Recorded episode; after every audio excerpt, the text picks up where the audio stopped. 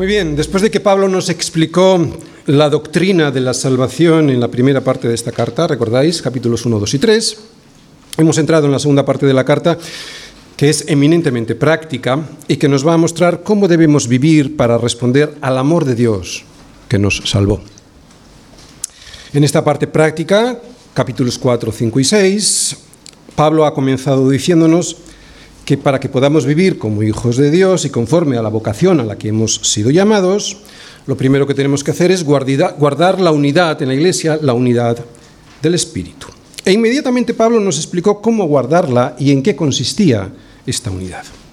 Se guarda soportándonos. Decía, con toda humildad y mansedumbre, soportándoos con paciencia los unos a los otros en amor. Efesios 4.2. Y consiste la unidad en un cuerpo. Un cuerpo. Un cuerpo que es la iglesia, que tiene un mismo espíritu, un mismo Señor y un mismo Padre y Dios de todos los miembros de ese cuerpo. Por lo tanto, esta unidad que es la iglesia no es algo que nosotros debemos crear, sino que la unidad ya nos viene dada y que por eso, por habernos sido dada, solo tenemos que guardarla tal y como nos ha sido entregada. No hay pues que cambiarla o rediseñarla, eh, esa unidad según nuestra propia opinión y despreciando el diseño que Dios ha hecho de la unidad y de la unión de ese cuerpo y que todos podemos ver en las escrituras, solo hay que guardarla como viene en ellas, en las escrituras. Y en el sermón anterior, el domingo anterior, estuvimos viendo que el Padre, a través del Espíritu Santo, regalaba dones a los suyos gracias a que los había ganado el Señor Jesús en la cruz y en la resurrección. Por lo tanto, unidad en la Iglesia no significa uniformidad, sino todo, lo, contrario. Porque la diversidad de los miembros de un cuerpo que reciben diferentes dones que se complementan entre sí, eso es lo que hace de la Iglesia una unidad fuerte. Así que, al igual que los miembros de un cuerpo, los miembros del cuerpo de Cristo somos todos distintos, pero al mismo tiempo todos necesarios.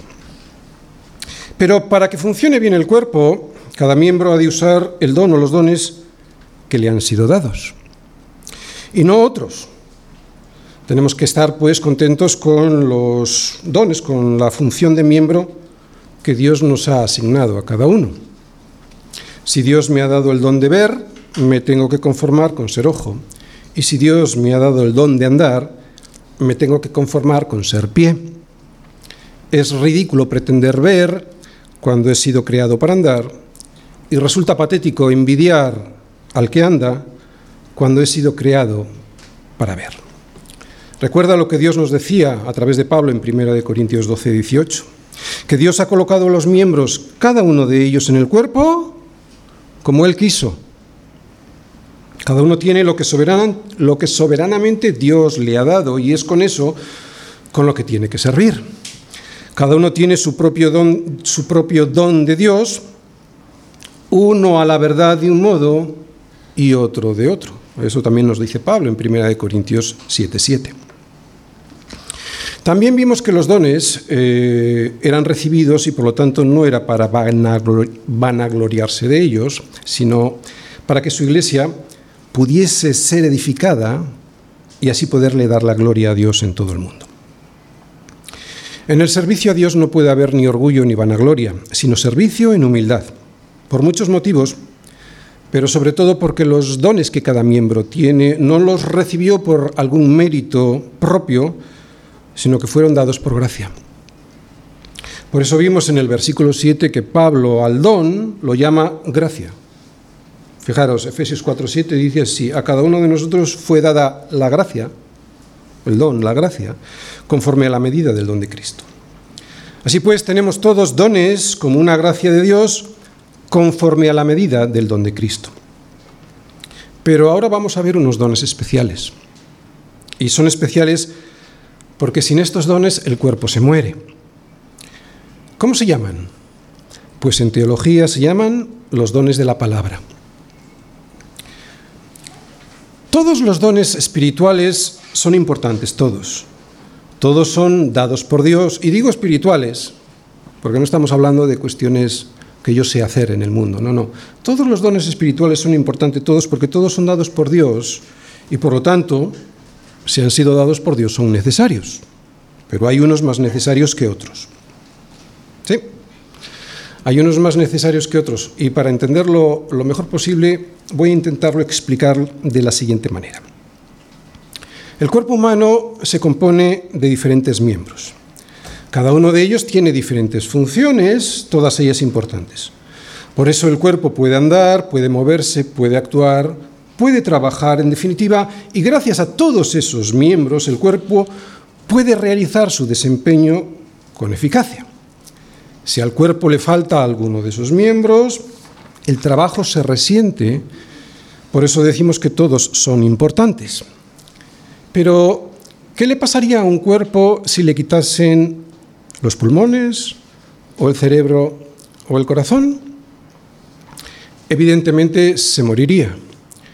No es lo mismo vivir sin un brazo o sin un ojo, que trae dificultades, pero se puede vivir, se puede vivir sin ellos, ¿no? Que hacerlo sin el corazón, porque resultaría imposible. Por eso los dones que vamos a ver aquí más que dones dados a personas, son personas en sí mismos, son personas dadas por Dios a la Iglesia. Son personas constituidas por Dios con unos dones muy especiales, porque esos dones son imprescindibles para, para que el cuerpo de Cristo pueda funcionar como Dios quiere que funcione, no como el hombre se imagina que debe funcionar la Iglesia. En el Nuevo Testamento podemos ver diferentes habilidades, lo hemos visto el domingo pasado habilidades que Dios le da a sus hijos, esos son dones, dones que Él otorga a su cuerpo para que pueda hacer ese cuerpo su labor en la tierra y así la iglesia le pueda dar la gloria a Dios. Por ejemplo, tenemos el don de servicio, aquí muchos estáis sirviendo, el don de acompañar a la, gente, el de animar, el de consolar, el de exhortar, el de contribuir, el de liderar, el de hacer misericordia, etcétera. Pero lo que hoy vamos a ver es un regalo esencial, y quiero subrayar esta palabra, esencial que Dios le, que el Dios le hace al cuerpo, porque sin ese regalo esencial, el cuerpo no puede vivir. Este regalo, como ya hemos dicho, son los dones de la palabra, que es lo que vamos a ver ahora. Versículos del 11 al 16. Y él mismo constituyó a unos apóstoles, a otros profetas, a otros evangelistas, a otros pastores y maestros, a fin de perfeccionar a los santos para la obra del ministerio, para la edificación del cuerpo de Cristo, hasta que todos lleguemos a la unidad de la fe y del conocimiento del Hijo de Dios, a un varón perfecto a la medida de la estatura de la plenitud de Cristo.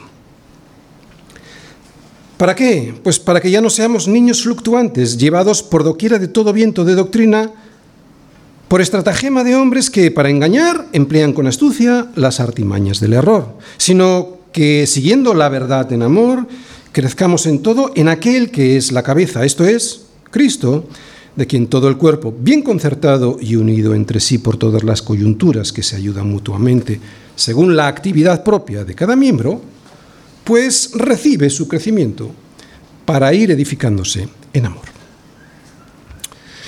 Un regalo especial sin los dones de la palabra, pues sin los dones de la palabra, la iglesia no puede vivir. Efesios 4, 11 y 12. Y este sería el esquema. Primera parte, introducción sobre los dones especiales y su propósito. Segunda parte, el regalo especial de estos dones de la palabra, versículo 11. Y tercera parte, propósito de ese regalo especial de Dios. Versículo 12. Introducción. Vamos a ver sobre los dones especiales y su propósito. Bien, ya lo vimos el domingo pasado, pero es bueno recordarlo. Todos los miembros de la, de la Iglesia compartimos un cuerpo, y aunque cada uno tenemos funciones diferentes, todas ellas se necesitan entre sí, es muy fácil entender. Por eso la unidad que Dios nos manda guardar no solo es compatible con la diversidad de dones que Dios les regala a sus miembros, sino que la unidad sale reforzada con esa diversidad. Pero si esto es así, si todos son necesarios para el buen funcionamiento del cuerpo, los dones de la palabra son esenciales para la supervivencia de la Iglesia. Es muy fácil entender. Sin estos dones fundamentales de la Iglesia, ella no existiría porque le faltaría el aire oxigenado y limpio que dan los pulmones, o la sangre que impulsa el corazón a todo el cuerpo, o el entendimiento de qué hay que hacer que dicta el cerebro. Es lo que vamos a ver hoy. Este regalo de Dios a la Iglesia consiste en que Dios constituye a unos apóstoles, a otros profetas, a otros evangelistas y a otros pastores y maestros. Eso lo veremos en el versículo 11. Pero antes de entrar en ese versículo 11 y como una introducción, aunque no vamos a verlo hoy en profundidad, voy a exponeros de una manera general el propósito que Dios tiene al regalarnos estos dones ese propósito que podemos ver del versículo 12 en adelante. Ya entraremos, como digo, en profundidad en ellos, en estos propósitos, el próximo domingo. Pero de esta manera, en esta introducción, al ver de esta manera, aunque sea por encima, el propósito que Dios tiene con nosotros aquí en la tierra, podremos entender mejor por qué Dios constituye a unas personas con estos dones y sobre todo aceptaremos y respetaremos mejor la función que tienen y su importancia para la vida de la Iglesia. Sabemos que Dios tiene un propósito para todos nosotros, ¿verdad? El propósito último es que Él nos quiere llevar con Él para vivir en la eternidad con un cuerpo glorificado que le dé la gloria a Él. Un cuerpo a semejanza del de su Hijo para vivir eternamente y un lugar en donde descansaremos definitivamente porque ya no habrá más dolor como ocurre ahora, ya no habrá más enfermedad como ocurre ahora, ya no habrá más separación como ocurre ahora. Un cuerpo a la semejanza del del Señor Jesús y un lugar para descansar y darle la gloria. Pero antes de eso, de ese propósito final, hay aquí en este mundo un propósito que Dios tiene y es un propósito práctico para su pueblo. Y este propósito lo podemos ver subrayado en los versículos que os voy a poner, del 12 al 14, y están subrayados, los voy a leer todo, pero el propósito práctico está ahí, ¿de acuerdo? Dice, a fin de perfeccionar a los santos para la obra del ministerio, para la edificación del cuerpo de Cristo, hasta que todos lleguemos a la unidad de la fe y del conocimiento del Hijo de Dios, a un varón perfecto a la medida de la estatura de la plenitud de Cristo, para que ya no seamos niños fluctuantes, llevados por doquiera de todo viento de doctrina, por estratagema de hombres que para engañar emplean con astucia las artimañas del error.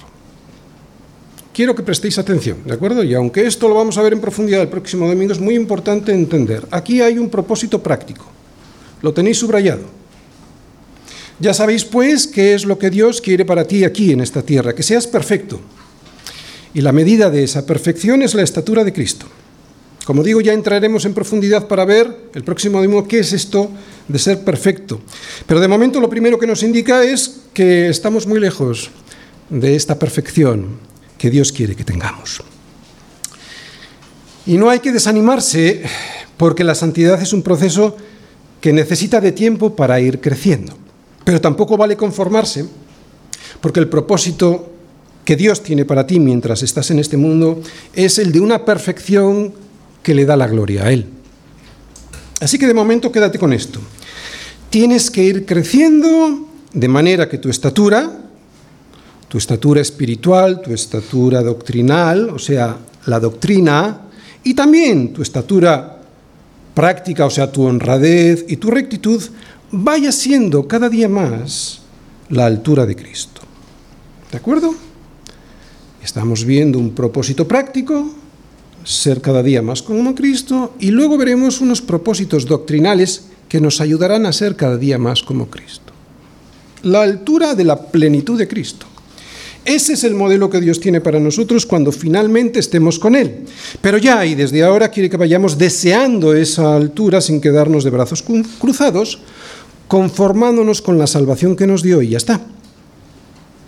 Por eso la prueba de que ya has sido salvado es que te ocupas en tu salvación con temor y temblor, buscando esa perfección. Esto lo dice Pablo en Filipenses 2.12. Querer ser igual a Cristo. Ese debe ser nuestro modelo a imitar. Y aunque sabemos que es imposible conseguirlo en esta tierra, eso no significa que no deba ser mi anhelo y mi ambición.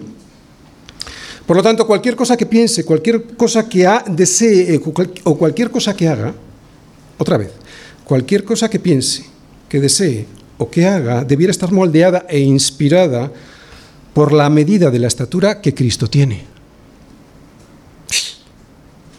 Bien, pues ya sabemos para qué Dios constituyó a unos apóstoles, a otros profetas, a otros evangelistas y a otros pastores y maestros, para ayudarnos a caminar en este objetivo práctico, recordad, que es ser cada día más como Cristo. Bien, hemos visto el objetivo práctico, ¿de acuerdo? Pero ¿cómo se comienza a ser cada día más como Cristo? Pues caminando todos juntos como iglesia y en armonía, ¿no? Por eso dice que este perfeccionamiento consiste en que todos lleguemos a la unidad de la fe y del conocimiento del Hijo de Dios. Eso lo veis en el versículo 13. ¿Vale? Otra vez. Esto se consigue llegando todos a la unidad de la fe y del conocimiento del Hijo de Dios. Esta meta a la que tenemos que llegar, otra vez, la unidad de la fe a través del conocimiento del Hijo de Dios es un propósito doctrinal. Hemos visto el propósito práctico, llegar a ser como Él, pero se hace a través de un propósito doctrinal que nos, ayudará a conseguir el propósito práctico de ser cada día más como Cristo. La unidad de la fe, la tenéis ahí en el versículo 13, es la fe en el Hijo de Dios. Por eso necesitamos conocer cada día más a Cristo. La unidad de la fe consiste en que todos creamos que Dios envió a su Hijo a morir por nuestros pecados, que resucitó subiendo en gloria y que por eso está ahora sentado a la diestra de Dios Padre. Y es en esta fe en la que tenemos que ir creciendo todos juntos. Por tanto, primer objetivo doctrinal es ir creciendo, pero en unidad, en esta fe que acabo de comentar de quién es Cristo. Pero ¿cómo crece esta fe? ¿Cómo crece esta fe? La fe viene por el oír y el oír por la palabra de Dios, ¿verdad? ¿Cómo crece esta fe? Pues muy sencillo, por la palabra. La palabra es la que nos hace crecer en este segundo objetivo doctrinal, que es tener un conocimiento del Hijo de Dios. Y ahora voy a explicar esto, porque hemos explicado la unidad de la fe, primer propósito doctrinal, y ahora el segundo. De cualquier manera, y resumiendo, ya sabemos por qué y para qué Dios constituyó a unos apóstoles, a otros profetas, a otros evangelistas y a otros pastores y maestros. Para ayudarnos en este doble objetivo doctrinal, que es llegar a la unidad de la fe y del conocimiento del Hijo de Dios. Pero no vale cualquier conocimiento, porque si no, no hay unidad en la fe. Por eso necesitamos los dones de la palabra. Este conocimiento ha de ser pleno y no solo simple. Por eso, aunque en nuestra Biblia aparece conocimiento, en otras versiones viene traducido como conocimiento pleno, porque la palabra en griego epignosis, que significa un conocimiento, es un conocimiento preciso, un conocimiento claro, un conocimiento correcto de quién, de quién es el Hijo de Dios. Y evidentemente no estoy hablando de estudios académicos y de una gran capacidad intelectual para entenderlos. Estoy hablando del conocimiento que Dios produce en la mente cuando la palabra es expuesta claramente y fielmente y el Espíritu Santo toca nuestro corazón. Así que no nos vale un conocimiento superficial. En la palabra habla de epignosis. Es un conocimiento profundo, claro, preciso, de quién es Cristo. No nos vale con un conocimiento superficial, necesitamos un conocimiento profundo de quién es Cristo y de lo que realmente significa ese sacrificio que hizo por nosotros. Por eso hay tanta gente muerta en las iglesias, porque estos dones que hoy vamos a ver, los dones de la palabra, están infravalorados, apartados, echados a un lado y solo conocen a un Jesús superficial y que nos salva. Es cierto que conocer a Jesús de esta manera nos llevará toda la eternidad, ¿de acuerdo? Claro, es Dios mismo toda la eternidad, pero eso no significa que no comencemos desde ahora a desearlo. Todo lo contrario. De hecho, es Dios, cuando te llama, el que pone ese deseo en tu corazón de ir conociendo la plenitud del conocimiento del Hijo de Dios. ¿Y cómo puede ser semejante amor que entregó su vida por ti? Eso no es un conocimiento superficial, se necesita toda la eternidad para entenderlo. Así que de momento ya tenemos dos motivos, dos propósitos doctrinales por los cuales Dios constituyó a unos apóstoles, a otros profetas, a otros evangelistas y a otros pastores y maestros, para que tengamos unidad de la fe y una fe que nos va a ir creciendo a un conocimiento más profundo de quién es el Hijo de Dios. Dos. ¿De acuerdo? Dos propósitos doctrinales. Para conseguir el propósito práctico, que es crecer cada día más y ser cada día más como Cristo. Pero hay un tercero.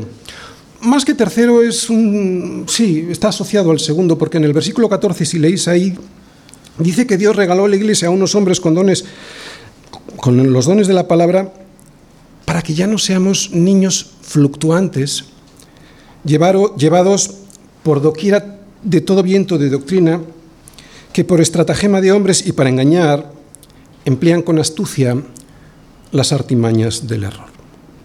¿De acuerdo? No os preocupéis, lo voy a volver a repetir. Voy a hacer un resumen de esta introducción. Lo que hemos visto en esta introducción es que Dios tiene un propósito muy claro al regalarnos sus dones, especialmente con los dones que hoy vamos a ver, que son los dones de la palabra.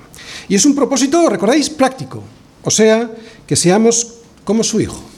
Pero para eso necesitamos que alguien nos enseñe a través de los tres propósitos doctrinales, que son ir caminando todos juntos, como iglesia, hasta que lleguemos a la unidad de la fe, por lo tanto creyendo todos las mismas cosas que Dios nos ha contado de Él en su palabra, unidad de la fe, primer propósito doctrinal. Para esto necesitamos tener un conocimiento cada día más pleno del Hijo de Dios, para que nos lleve a anhelar cada día ser más como Él. Y ese conocimiento, tercer propósito doctrinal, nos hará huir del error. Pero para cumplir con estos propósitos no es suficiente solo venir a la iglesia. Para poder cumplirlos necesitas ser la iglesia. Solo así podrás recibir y disfrutar el regalo que Dios tiene preparado para ti a través de los dones de la palabra. Por eso, y después de haber visto por encima, aunque solo sea por encima, el propósito que Dios tiene con la iglesia, ahora vamos a entender mejor, espero, en qué consiste este regalo especial de Dios a la iglesia para que pueda cumplir con ese propósito. Segunda parte. Segunda parte, un regalo especial, los dones de la palabra. Versículo 11. Y él mismo constituyó a unos apóstoles, a otros profetas, a otros evangelistas, a otros pastores y maestros. Muy bien, recordamos que los dones son las habilidades que Dios le concede a su pueblo, por gracia, para que le pueda servir. No son habilidades naturales que por genética tenemos cada uno de nosotros, aunque Dios las puede usar si las bendice. Los dones se refieren a las capacidades dadas por Dios para poder servirle y sin las cuales, por eso decimos que son espirituales, porque son dadas por Dios, y sin las cuales, sin estas capacidades dadas por Dios, sin las cuales la Iglesia no funcionaría por muy hábiles que fuéramos en ciertos temas. Por eso son espirituales, porque son un regalo de Dios y por lo tanto un milagro. Un milagro que hace funcionar la Iglesia como Dios quiere que funcione. Así pues, un don es una gracia. No es algo que nosotros tengamos porque nos lo merezcamos o porque lo hayamos trabajado o porque se lo hayamos pedido con mucha insistencia en oración al Señor. No. Dice Pablo que cada don fue dado. Fue dado. Fue dado. Eso lo que quiere decir es que si tenemos uno es porque nos fue dado. Porque nos fue dado, no porque nos lo hayamos ganado, merecido o porque se lo hayamos pedido al Señor, aunque evidentemente luego hay que cultivarlo. No es que yo reciba un don y me cruzo de brazos, evidentemente. Esto es así con todos los dones, pero muy especialmente con los dones de la palabra. Aún más, porque Pablo no dice que Dios dio dones a algunos, como vimos que hace con el resto de los dones espirituales. Lo que dice es que Dios constituyó. ¿Te fijas en la palabra? Constituyó. O sea, que regaló a la iglesia unas personas a las que él mismo hizo. Es un regalo, son unos hombres regalados a la iglesia. Son unos apóstoles, otros profetas, otros evangelistas y otros pastores y maestros. Así pues, más que dones, son hombres capacitados por Dios para conocer la verdad y para que puedan enseñarla, explicarla y transmitirla por el mundo entero. Son hombres regalados por Dios a su iglesia con unos dones muy especiales, tan especiales que sin esos dones la iglesia se moriría como un cuerpo se muere cuando le faltan los pulmones, el cerebro o el corazón. Vamos a ver esos oficios. El primero, apóstoles. Un apóstol con A minúscula, con A minúscula, en el primer siglo era alguien comisionado por una iglesia para realizar una tarea específica que debía realizar en el nombre de esa iglesia. Hoy los llamaríamos misioneros.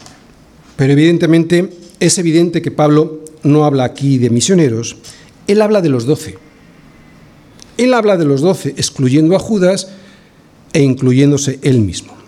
Estos apóstoles, con A mayúscula, estos apóstoles fueron llamados por Jesús, fueron enseñados por él personalmente y enviados por él personalmente para revelarle al mundo a través de la iglesia cuál es la voluntad de Dios. Fue a estas personas a las que Dios les reveló la verdad que se encuentra en Jesucristo. Por lo tanto, y si hace referencia a los doce, y uno de los requisitos era, para ser apóstol, haber visto al Señor después de su resurrección, es evidente que estas personas, de las que habla Pablo aquí en este versículo, los apóstoles, los apóstoles con A mayúscula, ya no existen. ¿Sabes por qué? Porque en 1 Corintios 15:8, Pablo dice que fue a él, al último de todos, como a un abortivo, al último de todos, quiero subrayar, al que se le apareció el Señor. Por eso no te creas a esos que dicen ser apóstoles, porque para ser apóstol había que haber visto al Señor y al último al que se le apareció fue a Pablo. ¿Te das cuenta de la importancia que tiene la doctrina? ¿Te das cuenta de la importancia que tienen los dones de la palabra? Sin la doctrina el error se introduce en la iglesia y esta, la iglesia, se muere. Hay, mucho, hay por ahí mucha apostolitis. apostolitis. Tengo aquí una definición que he visto en internet de apostolitis. Un término similar sería avaricia ministerial codicia, ignorancia. Y la definición dice así, apostolitis, dícese de la enfermedad de la iglesia moderna, enfermedad, y está catalogada como pandemia de alcance universal. ¿Qué es?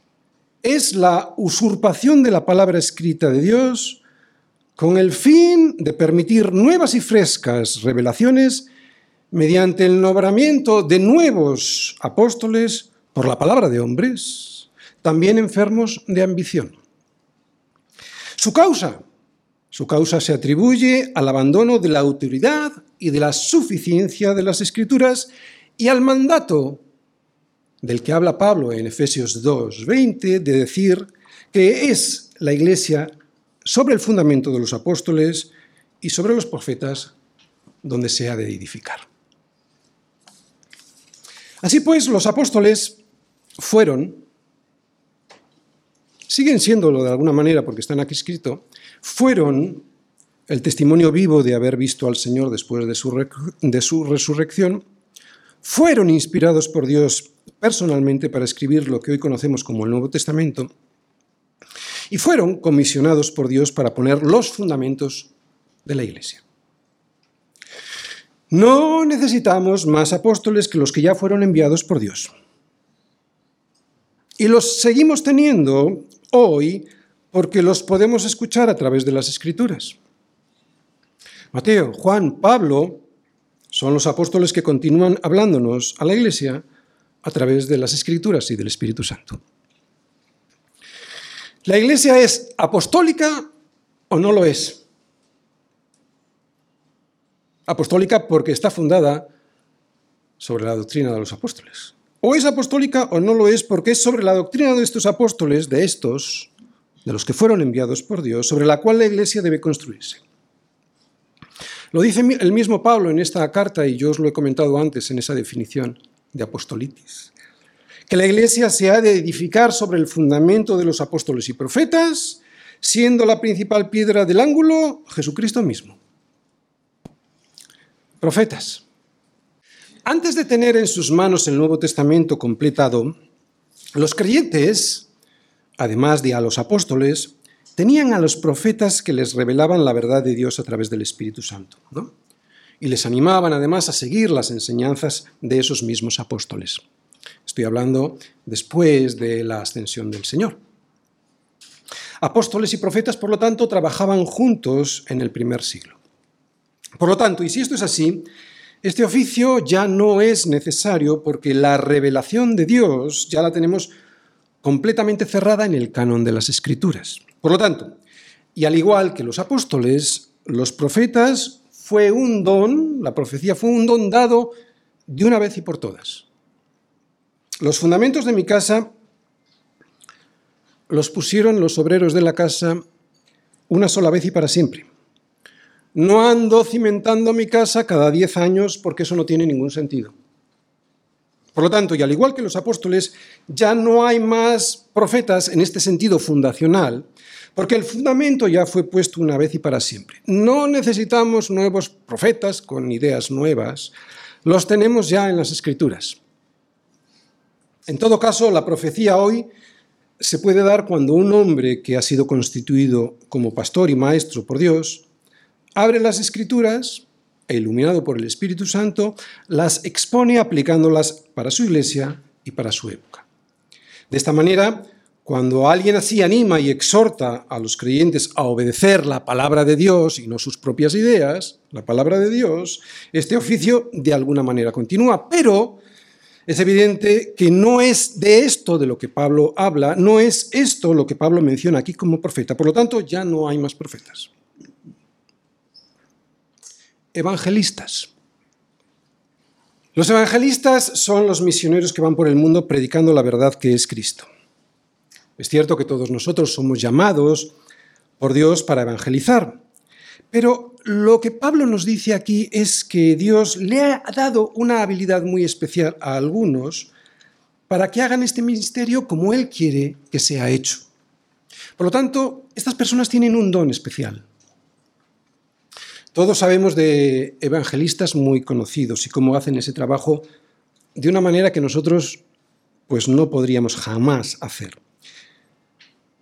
Pero a mí no son los que más me impresionan. A mí los que más me impresionan son esos hermanos míos que no siendo tan conocidos,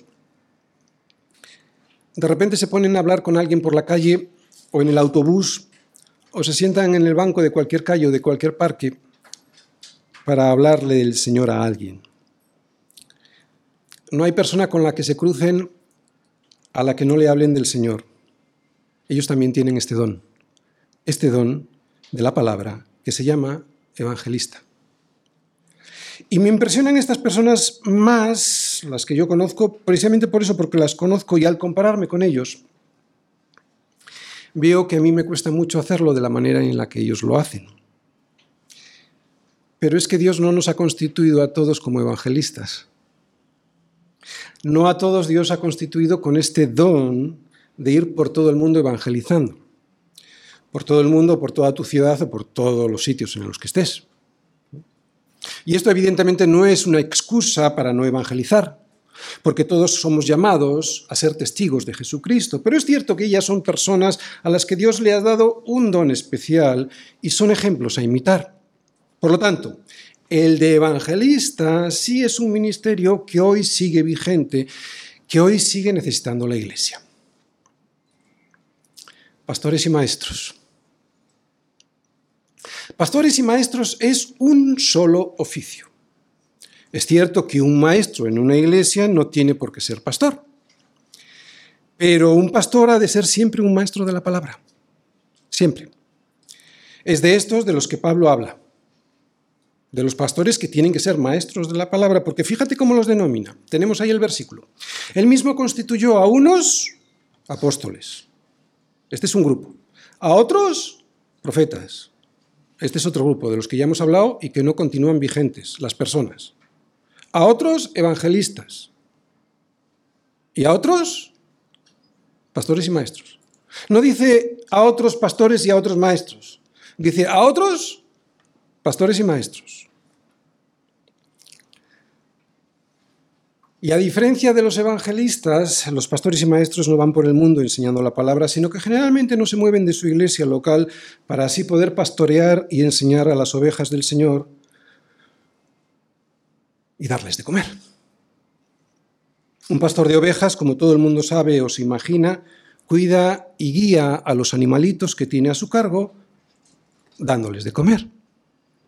De la misma manera, un pastor en una iglesia local lo que hace es cuidar y guiar a los miembros del cuerpo de Cristo que tiene a su cargo. ¿Y cómo lo hace? Pues fundamentalmente enseñando.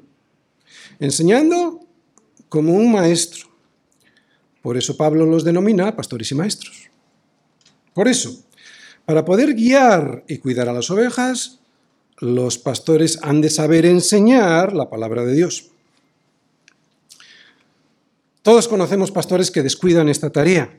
Si es así, aunque se llamen pastores, no han sido constituidos como tales por el Señor o, si lo han sido, lo que están haciendo es descuidar gravemente la función principal que tiene su ministerio, que es dar de comer a las ovejas. Un pastor no es aquel que va de visita todas las semanas a las casas de los miembros de la iglesia a tomar café con ellos, como vemos en las películas, Conocemos algunos también. No. Tampoco lo son aquellos que, estando todo el día de charla con sus ovejas, pues parecen muy amorosos, porque están todo el día de charla. Un pastor al que Dios ha constituido como tal, lo que hace la mayor parte de su tiempo es estudiar la palabra de Dios y orar. Ora para que el Señor le dé el entendimiento de lo que ha de decir a su iglesia y la sabiduría de cómo decirlo. Así su iglesia podrá comprender en profundidad quién es Dios y la manera en cómo nos amó a través de su Hijo Jesucristo y cómo somos nosotros de miserables. Esto es en esencia lo que nos muestra la palabra de Dios. ¿Quién es Él? ¿Y quién soy yo? Esta es la manera para poder llegar a tener todos la unidad de la fe. ¿Os acordáis de los propósitos doctrinales? Por eso era importante verlos primero para entender cuál es la función.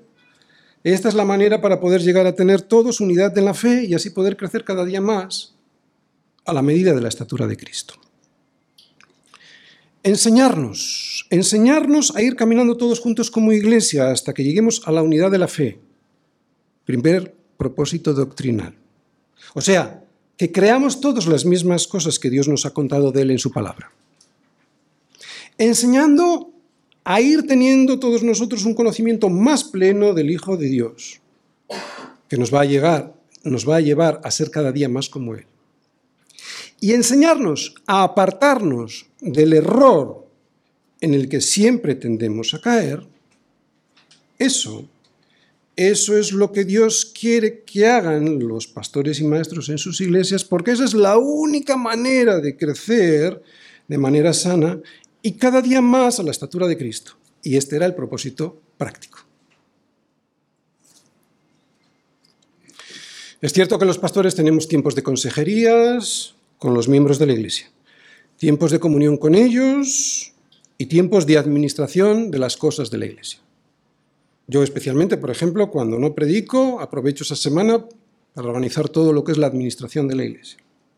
Pero si por dedicarse a estas cosas un pastor descuida la preparación de la comida que los domingos debe servir a su iglesia a través de la predicación de la palabra, entonces, propósitos doctrinales, las ovejas comenzarán a ver destruida su unidad y perderán eso, la unidad de la fe.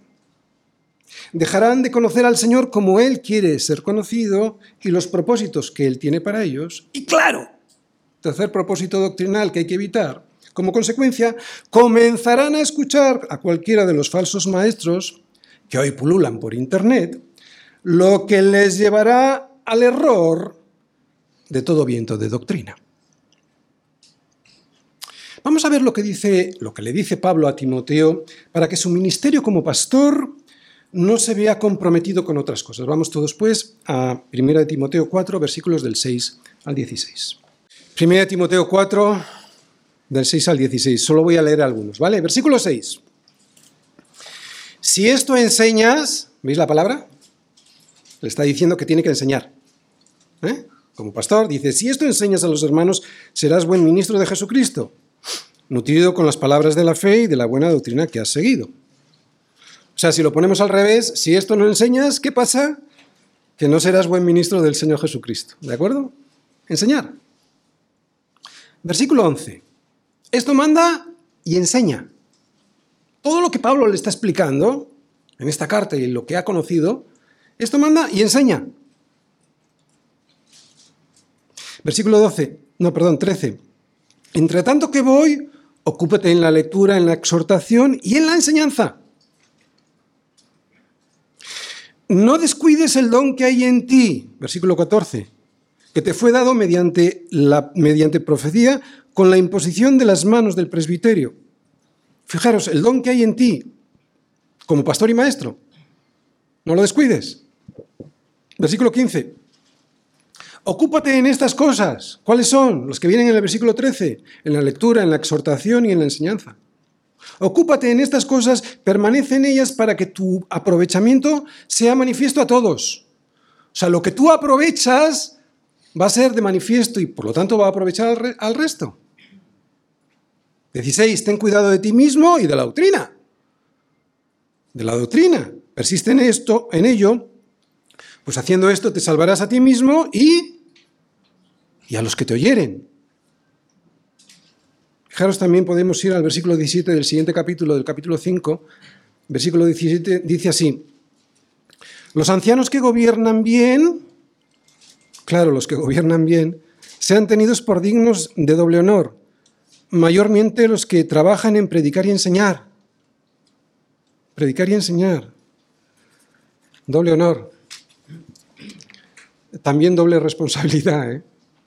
Claro. Este ministerio, como cualquier don en la iglesia, es un regalo de Dios, pero ser un buen pastor implica ser un buen maestro. Y un buen maestro, aunque haya sido constituido por Dios, es el que le dedica tiempo a la preparación de su sermón. Por lo tanto, tenemos una responsabilidad que cumplir porque un pastor sin ese trabajo, sin preparar el sermón durante toda la semana, nunca será un buen maestro y por lo tanto tampoco será un buen pastor porque ambos dones van juntos. Por eso un pastor necesita tiempo para poder preparar su sermón y tiene la, responsabilidad de usar ese tiempo para poder cocinar bien la comida que va a dar. De esta manera, claro, podrá dar de comer a sus ovejas el pan que descendió del cielo, exponiendo lo más fielmente posible la palabra que es Jesús para que sus ovejas estén bien alimentadas. Pero atención, no solo tiene el pastor la responsabilidad en la enseñanza, las ovejas también tienen una responsabilidad en esta enseñanza y es venir preparados para escuchar el sermón. Si un pastor tiene que venir preparado, esa es su responsabilidad, lo lógico y normal es que la oveja también tenga que venir preparada para poder recibir lo mejor posible el pan que es Jesús. Así pues, hoy es un buen día para insistir en este tema porque se nos suele olvidar. Si como es domingo y la reunión la tengo por la tarde, me voy por la mañana de paseo a cualquier sitio porque hace buen tiempo, lo puedo hacer, pero corro el riesgo cierto de tener, cuando llegue aquí, de tener mi corazón en otro lado y por lo tanto de no tenerlo donde debe estar, con los ojos puestos en Jesús. Parece fácil llegar de la playa o de un cumpleaños y escuchar un sermón, pero no lo es. El domingo es el día del Señor y un plan así no es el mejor para que mi corazón pueda estar sensible para escuchar la palabra de Dios, simplemente porque estoy con la mente en la playa o en el cumpleaños del que acabo de llegar. Así que si el pastor tiene que estar preparado, la oveja también lo tiene que estar. Y ya ni te cuento si la oveja encima no se presenta a comer pudiendo hacerlo. Si el Señor nos dice que donde están dos o tres congregados en mi nombre, allí estoy yo en medio de ellos. Si resulta que Él siendo Dios tiene la deferencia de presentarse a la hora que nosotros le hemos dicho que nos vamos a reunir, pero no nos presentamos porque estamos en la playa o porque estamos en casa, por estar cansados de haber estado en la playa, entonces tenemos un grave problema con el Señor. Dios es un Dios perdonador, pero también nuestra desobediencia trae consecuencias. Cuidado de despreciar su presencia cuando además le ha dado al pastor la inspiración a través de su Espíritu Santo para que pueda preparar lo mejor posible el pan con el, con el cual alimentar a las ovejas. Porque escrito está, ¿a que sí? Escrito está, no solo de pan vivirá el hombre, sino de toda palabra de Dios. Y todos sabemos que es una palabra que en cuanto una semana falta, se nota. Hemos visto que el ministerio de la palabra a través de un pastor y constituido por Dios para enseñarla es un regalo de Dios para la iglesia. Nadie desprecia un regalo, a no ser que considere que ese regalo no vale mucho. De hecho, nadie desprecia un regalo de alguien importante. Por ejemplo, nadie despreciaría un regalo, por pequeño que fuera, si nos lo hiciera el rey de España. Estaríamos contentos y orgullosos de que un rey se acordara de nosotros para regalarnos cualquier cosa. Por lo tanto, cuanto más contentos y agradecidos debiéramos estar con el regalo del rey, del rey de reyes, del que depende nuestra vida, como es el de la enseñanza de la palabra de Dios. Yo sé que en esta iglesia, como supongo que en la mayoría de las iglesias, somos conscientes de semejante regalo. Pero cuidado con despistarnos porque la rutina de tener un pastor que nos enseña la palabra puede producir falta de agradecimiento a Dios y esto llevarnos poco a poco a dejar de venir o venir pero no escuchar porque pensamos que la enseñanza de la palabra es algo que ya pues que ya no necesitamos y no es verdad. La necesitamos más que el comer y respirar. Y una cosa más, me da vergüenza comentarlo, pero Pablo insta a los tesalonicenses a que reconozcáis a los que trabajan entre vosotros y os presiden en el Señor y os amonestan, y que los tengáis en mucha estima y amor, que los tengáis en mucha estima y amor por causa de la obra. No es por causa de ellos. La estima no es por causa de ellos, es por causa de la obra. Pablo no dice que les demos la gloria, porque la gloria solo se le da a Dios. Pablo dice reconocer. Reconocer es lo mismo que tener respeto por alguien, apreciarlo y prestarle atención por causa de la obra. Es, es, terrible intentar aconsejar a alguien que no te presta atención. Es terrible. A mí me ha pasado muchas veces. Es terrible. Si no es fácil predicar la palabra sin adulterarla, mucho más difícil es amonestar a alguien, a aquel que se desvía de ella. Nadie, sino un pastor, se imagina el dolor que produce el solo hecho de pensar que hay que amonestar a alguien que no va bien por el camino. No es fácil. Es doloroso y hay que ser muy valiente para poder hacerlo. Es como entrar en un quirófano y operar algo muy delicado que se puede romper en cualquier momento. Así es el trabajo de los pastores y maestros y de los que presiden y de aquellos que tienen que amonestar a alguien en la iglesia. un trabajo delicado, muy mal retribuido, no me refiero al dinero, sino al reconocimiento debido. Reconocimiento debido. Reconocimiento debido. Y es debido porque se lo debemos al Señor que nos los ha puesto como regalos.